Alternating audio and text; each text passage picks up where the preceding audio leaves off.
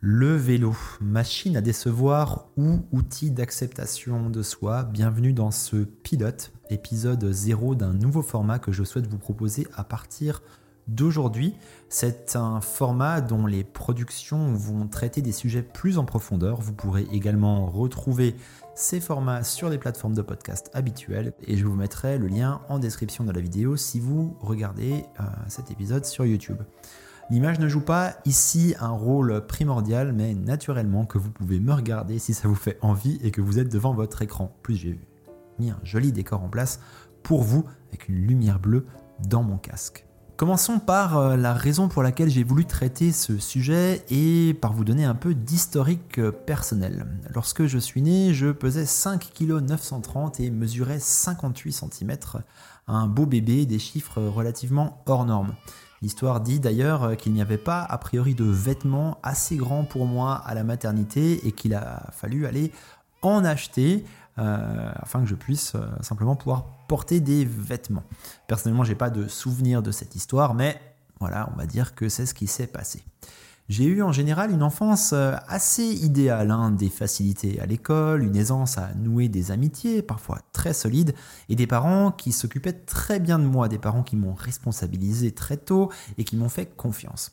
En revanche, il y a une chose que j'ai dû gérer durant de nombreuses années, c'est le surpoids. Je parle là de gestion psychologique à cause des moqueries et de l'impact qu'elles peuvent avoir euh, sur vous, et de gestion physique, par exemple, dans les cours de sport.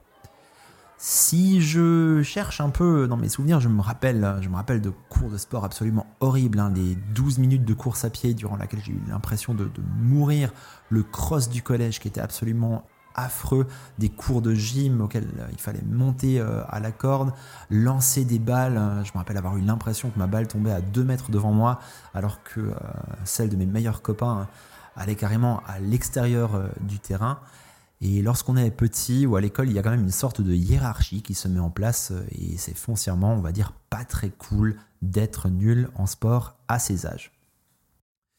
Une anecdote euh, intéressante à ce sujet, d'ailleurs, en discutant avec plusieurs euh, cyclistes, hein, avec des gens très doués ou en tout cas aux performances supérieures, voire largement supérieures à la moyenne, j'ai l'impression que c'est un profil qu'on retrouve souvent.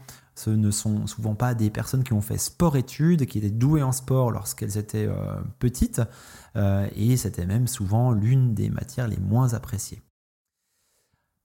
Alors comme vous vous en doutez, au vu de mes poids et tailles à la naissance, je partais avec de bonnes bases. Hein. Vous savez, dans les carnets de santé en France, j'ai grandi en France, il y a des courbes de normalité, et j'étais vraiment toujours au-dessus, que ce soit en termes de taille ou euh, en termes de poids. J'ai atteint des poids pouvant aller jusqu'à 105 kg euh, dans mon adolescence euh, tardive. Et c'est vraiment quelque chose qui, sans mauvais jeu de mots, était difficile à porter. Sans trop détailler, on parle de remarques et d'insultes constantes. Hein. Je m'en rappelle encore maintenant du type gros lard, gros patapouf, gros plein de soupe. Ce sont vraiment des choses qui laissent des traces dans l'esprit et qui ne disparaissent jamais complètement. Ce sont des insultes qui biaisent la manière dont vous vous voyez, je pense a priori euh, à vie. Hein. Et les enfants et les adolescents sont vraiment impitoyables les uns avec les autres. Alors, je, précise que ces remarques ont été très marquantes, euh, surtout en tant qu'enfant et, adolescent, et probablement un peu moins en tant que jeune adulte, puisque on, voit que les gens, et aussi, c'est vrai, les filles, font peut-être un peu moins attention à ça euh, avec euh, le temps qui passe. Dans ce contexte, le vélo était vraiment le seul exercice physique dans lequel je m'épanouissais. Hein. Lors de balades avec mon père et ensuite tout seul, et même avant ça, le temps passé dans le quartier, dehors, avec les copains, ne se concevait jamais vraiment sans un vélo. Je me rappelle de concours de dérapage et de concours de saut. D'ailleurs, c'était assez cool parce que je gagnais le concours du dérapage le plus long, puisque j'étais relativement lourd et je savais freiner uniquement avec l'arrière en mettant mon poids sur l'avant pour que le frein euh, soit aussi peu efficace euh, que possible. Euh, mon histoire avec le vélo s'est arrêtée en tant que jeune adulte. Là, j'ai complètement arrêté de rouler, j'ai arrêté tout sport en général, car quand on est jeune adulte, il y a les études, le doute sur ses études, le travail, on s'installe avec sa copine, on ne réfléchit pas réellement à sa, santé à, moyen et long terme. Alors je reprenais bien parfois le vélo deux ou trois fois de suite à quelques semaines d'intervalle quand, quand, ça me reprenait, mais je devais être à peu près à 100 km euh, par année, donc vraiment pas une pratique euh, fréquente. Et plusieurs euh, années se sont passées ainsi. Ma reprise du vélo. Ignorance is bliss, was ich nicht weiß, macht mich nicht heiß. J'espère que vous connaissez ces deux expressions. Si vous ne les connaissez pas, elles veulent simplement dire qu'on est parfois plus à l'aise et mieux quand on ne sait pas certaines choses.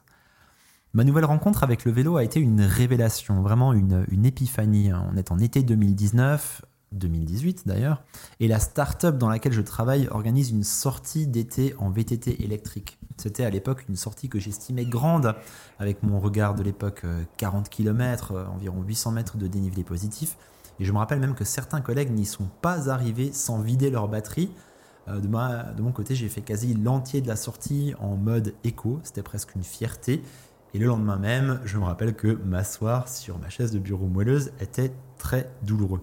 Mais durant ces simples 40 km en montagne, j'ai retrouvé tellement de sensations agréables et familières. Hein. C'était décidé, il fallait que je me rachète un vélo. Je me rappelle avoir hésité quelque temps euh, entre un VTT classique euh, et, un e-bike. L'idée de l'e-bike était de le prendre vraiment partout, de pouvoir prendre tout mon équipement photo, mon drone avec moi. Mais finalement, vu le poids, la complexité euh, technique et la difficulté de transporter un VTT électrique en train ou en voiture, j'ai opté pour un VTT classique en carbone. C'était un YT GFC qui m'avait à l'époque été conseillé par mon collègue. Et là, c'était reparti. Hein. C'était tellement différent en comparaison des VTT que j'avais laissés derrière moi au tout début des années 2000. C'était vraiment fabuleux de retrouver euh, ces, sensations. Il me restait une petite base de cycliste, probablement plus psychologique qu'autre chose, mais j'ai repris la pratique quasiment de zéro au bout de sorties de 20 km environ autour de chez moi, j'étais vraiment détruit. Hein. Je me rappelle, je posais le pied par terre euh, au milieu de montées que je suis aujourd'hui capable de prendre quasiment en sprintant.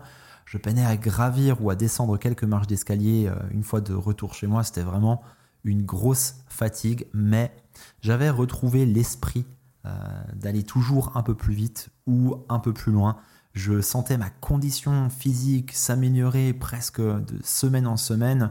Je voyais mon poids baisser. Je me voyais ne plus devoir poser progressivement le pied par terre dans cette montée qui, il y a quelque temps, me paraissait difficile, horrible ou impossible. Et en parallèle, j'ai ressorti mon vieux vélo de route. Ce vélo, c'était un vélo de marque Pure, acheté chez Athleticom. Athleticom, c'est une grande surface de sport en Suisse à l'époque. Euh, je l'avais acheté quelques années auparavant et je l'avais quasiment pas roulé. C'était un vélo euh, en carbone, mais le genre de carbone euh, qui aurait probablement mieux fait d'être un bon aluminium. Par contre, qu'est-ce que c'était agréable et grisant, hein, voir son poids passer de 93 à 88 kg, à 86 et encore moins, voir les sorties s'allonger. Euh, j'ai ensuite acheté mon premier vélo de route sérieux, un rose Team GF6 en fin 2018. C'est un vélo que je n'ai plus car j'ai fait une grosse chute avec en, 2022, mais c'est un vélo avec lequel j'ai dépassé pour la première fois les 100 km en faisant la moitié euh, du tour du lac Léman en groupe, à l'époque en mai 2019, à plus de 30 km/h de moyenne, ce qui m'avait rendu extrêmement fier je devenais, je redevenais un cycliste, un vrai quoi. C'était une période fantastique, sur une fantastique machine à reprendre confiance en soi. Je découvrais des notions d'adhésion au groupe par des événements auxquels je me suis mis à participer, par l'apparence physique, visuelle, les vêtements que je commençais à porter et auxquels je commençais à faire attention. Je commençais à mieux m'assumer, je rencontrais d'autres passionnés. Je me rappelle d'un déclic vestimentaire il y a environ 3 ans lorsqu'après avoir acheté euh, des nouvelles tenues plus ajustées euh, chez Decathlon, des tenues de marque Van Rysel ou Van Rysel, je me suis pris en selfie dans le miroir de ma chambre et je me suis dit, peut-être pour la première fois de ma vie d'ailleurs, ah ouais purée, euh, c'est pas mal en fait. Bref, c'était bien. J'étais encore loin des notions de FTP, de watts par kilo, de zone d'entraînement. Je me sentais de plus en plus rapide et endurant. Je vivais la belle vie je m'étais inscrit sur euh, Strava et je me comparais à moi-même, je me voyais progresser à vue d'œil, comme dit, quasiment de semaine en semaine. Et après, alors je ne dis pas que l'après est moins bien, hein, euh, mais souvent après, on rentre vraiment dans le monde du vélo et de toutes ces données, toutes ces analyses, tous ces chiffres. On analyse les sorties sur Strava, on installe un capteur de puissance, un capteur de fréquence cardiaque, on achète un smart trainer, on s'abonne à Zwift ou à une autre plateforme d'entraînement euh, en ligne, on réfléchit aux glucides ingérés par sortie, 60 grammes par heure de glucides en théorie lorsqu'on livre un effort soutenu et selon les dernières recherches, on s'affûte, on commence à mieux comprendre les notions de FTP. Le FTP, c'est la puissance qu'on est censé pouvoir délivrer en watts durant une heure en donnant tout.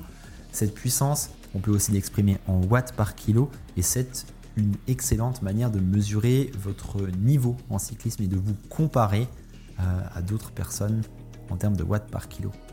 Alors c'est toujours grisant, c'est toujours intéressant. Euh, et si je tentais de décrocher ce KOM ou ce QOM de ma région duquel je ne suis pas si éloigné, on comprend progressivement les efforts euh, dans lesquels on est à l'aise, on comprend où se trouvent nos limites, on les repousse, on se compare à des chiffres concernant les pros, des chiffres auxquels on a facilement accès. On voit que Vingegaard, Tom Pitcock sont capables de monter interminable à 400 watts euh, ou plus alors qu'ils pèsent peut-être moins de 60 kg. C'est un monde de différence, des chiffres stratosphériques. Vraiment une comparaison qui appelle l'humilité. Et c'est là que l'innocence euh, s'en va, elle fait place au, savoir, à l'expérience, mais il faut être vigilant. C'est aussi là que le côté positif de la pratique peut faire place à la frustration, à l'obsession, à la volonté de contrôle. Comme je l'évoquais dans une de mes vidéos précédentes, une physionomie, c'est quelque chose avec quoi on est. On peut certes évoluer, on peut s'entraîner, on peut être rigoureux dans sa pratique, dans son alimentation, mais au fond de nous, il reste une partie de nous qui est ce qu'elle est. N'étant pas cycliste professionnel, que vous soyez seul dans votre entraînement ou que vous ayez décidé de faire appel au service d'un coach, vous avez d'autres obligations dans la vie, un travail, une famille, d'autres facteurs de stress. Il a des multitudes de facteurs que vous ne contrôlez pas et qui pourtant ont une influence indéniable sur vos performances à votre niveau, des performances que vous mesurez maintenant constamment, votre poids, votre motivation, votre forme du moment. Et c'est là que les fantômes du passé risquent de revenir. Hein. Il arrivera un moment où vous reprendrez du poids, même sans le vouloir, et le résultat des watts divisé par les kilos donnera un chiffre moins favorable. Ou alors il vous faudra peut-être aussi réaliser que ce n'est pas lorsque vous êtes le plus léger que vous êtes en meilleure santé et le plus en forme. Ce n'est peut-être pas même dans cet état que vous êtes capable de produire le plus de watts, allez savoir. Ou alors vous arriverez à un plateau, un plateau à partir duquel il sera difficile de progresser sans être encore euh, plus rigoureux dans votre approche et votre entraînement. Et ça, euh, il faudra l'accepter. Dans tous les cas, les données que vous collectez et que vous scrutez vous feront sentir ces contre-performances davantage que lorsque vous étiez plus innocent, plus éloigné d'elles, et quand vous ferez un ou deux kilos de plus que l'été passé, quand vous vous étiez senti tellement bien sur le vélo, eh bien il faudra trouver les moyens de faire que ça ne vous tape pas sur le moral. Alors que nous reste-t-il? Eh bien peut-être l'indulgence avec soi-même? Comme je le disais également dans une vidéo précédente, euh, est-ce que dans vos repas de famille, est-ce qu'autour de vous, il y a au moins une seule personne qui oserait se lancer dans des défis à vélo aussi importants que ceux dans lesquels vous, vous vous lancez? Je ne sais pas. Il vous reste également vos projets, votre santé, Bien sûr que Tom Pitcock et Jonas Vingegaard sont des exceptions d'un point de vue physiologique et en plus ils sont suivis par une équipe de professionnels qui n'ont qu'un seul but, extraire de leur personne la performance la plus élevée possible. Mais cela se fait au détriment de tout autre projet et probablement au péril d'une santé à long terme. Mais du coup, est-ce que ça doit faire partie de nos projets de ne pas avoir d'autres projets que la performance à vélo, de mettre notre santé euh, en péril? Peut-être qu'on pourrait avoir des rôles modèles plus réalistes. Même dans le peloton professionnel, on trouve des coureurs au rapport poids-puissance plus raisonnable. Ils ne gagneront jamais de grands tours, ils finissent parfois plus en arrière dans le classement des équipes de montagne, mais ils sont sprinteurs ou spécialistes des courses en un jour. Quelques exemples que j'ai tirés d'un podcast de Francis Cade. Euh, Mats Pedersen, si on cherche sur internet, on trouve qu'il ferait 70 kg pour 1m79. Stefan Kung, 83 kg pour 1m93, ou alors encore Matteo Trentin, 74 kg pour 1m79, ce qui nous donne un indice de masse corporelle de 23,1. À savoir que l'indice de Mats Pedersen, si je le calcule, est de 24,7. Et pour référence, mon IMC actuel est de 23,7 puisque je fais actuellement 81 kg après les fêtes de Noël. Alors ça reste des athlètes de haut niveau, mais ce sont peut-être des idoles plus euh, raisonnables. Il en va de même pour Chris Hall. Chris Hall, c'est un cycliste ultra-distance britannique, euh, du genre à entamer des challenges comme un Everesting tous les jours pendant une semaine, ou 107 km par jour pendant 107 jours pour lever des fonds pour des œuvres caritatives.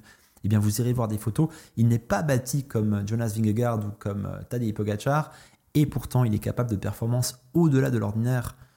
Donc, est-ce que c'est pas plutôt vers des modèles plus réalistes qu'il faut se, tourner. Et le mot de la fin, le mot de la fin, j'aimerais le formuler sous forme de question. Et vous, cycliste, quelle est votre relation avec votre poids et votre apparence physique? Quelle est la fréquence à laquelle vous montez sur votre balance? Et est-ce que vous avez réussi à faire que les variations de poids n'aient aucun effet psychologique sur vous Dites-le moi en commentaire sur YouTube.